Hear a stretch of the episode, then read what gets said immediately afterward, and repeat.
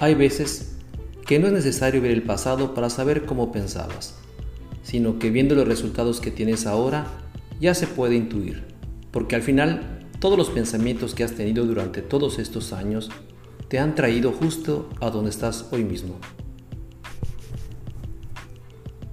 No ha sido otra cosa. Y en ese sentido, compañero deportista, ¿acaso tú de verdad piensas que todo esto que te ha traído hasta aquí, sin cambiar nada, te va a llevar a un sitio distinto? Me temo que no. Ahora bien, si me permites, te voy a contar al sitio que llegarás de aquí a 10 años. ¿Te gustaría saberlo? Te lo voy a decir. Exactamente en el mismo sitio que estás ahora mismo. ¿De verdad piensas que si todo lo que has pensado, todo lo que has creído, todo lo que has sentido te ha traído hasta este punto? ¿Haciendo lo mismo irás a otro sitio? Si sigues siendo la misma persona que has sido para estar donde estás en 10 años, estarás en el mismo sitio, ni más ni menos, salvo que cambies. ¿Y qué implica esto? Pues implica una transformación. Implica que tendrás que juntarte con gente distinta, con gente que piensa de otra forma. Implica también que tendrás que cambiar tus creencias y también implica que tendrás que invertir y acercarte a otro tipo de personas que están alineadas con tus objetivos y metas. Y solo de esta manera empezarás a cambiar todo ese proceso que en 10 años estés en otro sitio. Mucha gente cree que cambiando las acciones van a cambiar los resultados. Y eso puede ocurrir a corto plazo. Pero luego tu cerebro te va a boicotear. Y no vas a poder seguir haciéndolo. Porque tus creencias van a ser las que generen esos pensamientos, sentimientos, acciones y resultados. Por ejemplo, si ahora estás cosechando naranjas y quieres cosechar mangos, no te servirá de nada cambiar la rama. Tendrás que cambiar la semilla, plantarla, regarla para que puedas obtener mangos. De hecho, el éxito de tus objetivos o metas que quieres conseguir es un 90% de psicología y 10% de habilidades técnicas o acciones. En conclusión, compañero deportista, si no cambias tu mente, no consigues esos objetivos.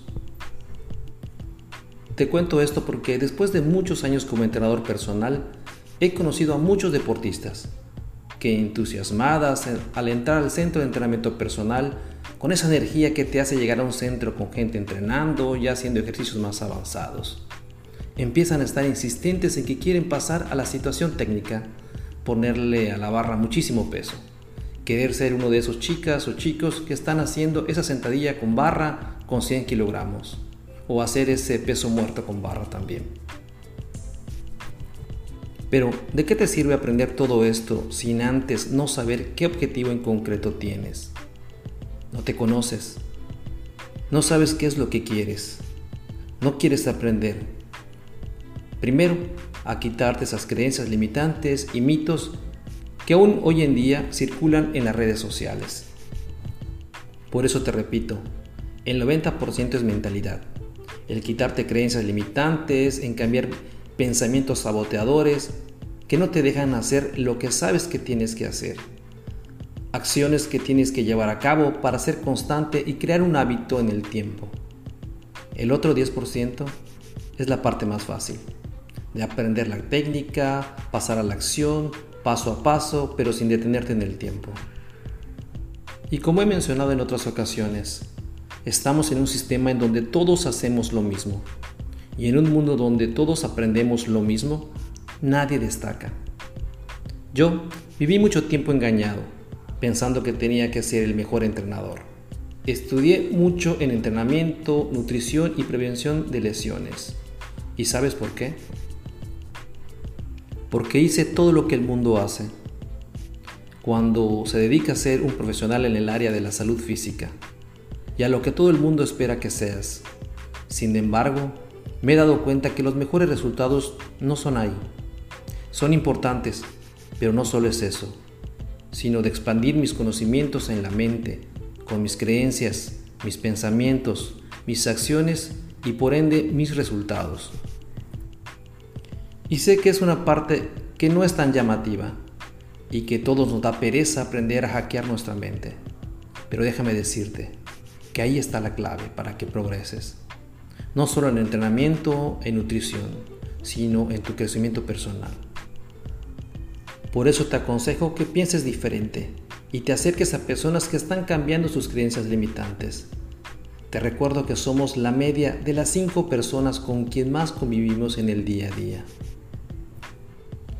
Hoy te invito a que empieces a cambiar esos hábitos, esos hábitos que te acercan a tus objetivos.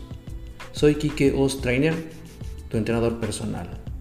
Te envío un fuerte abrazo.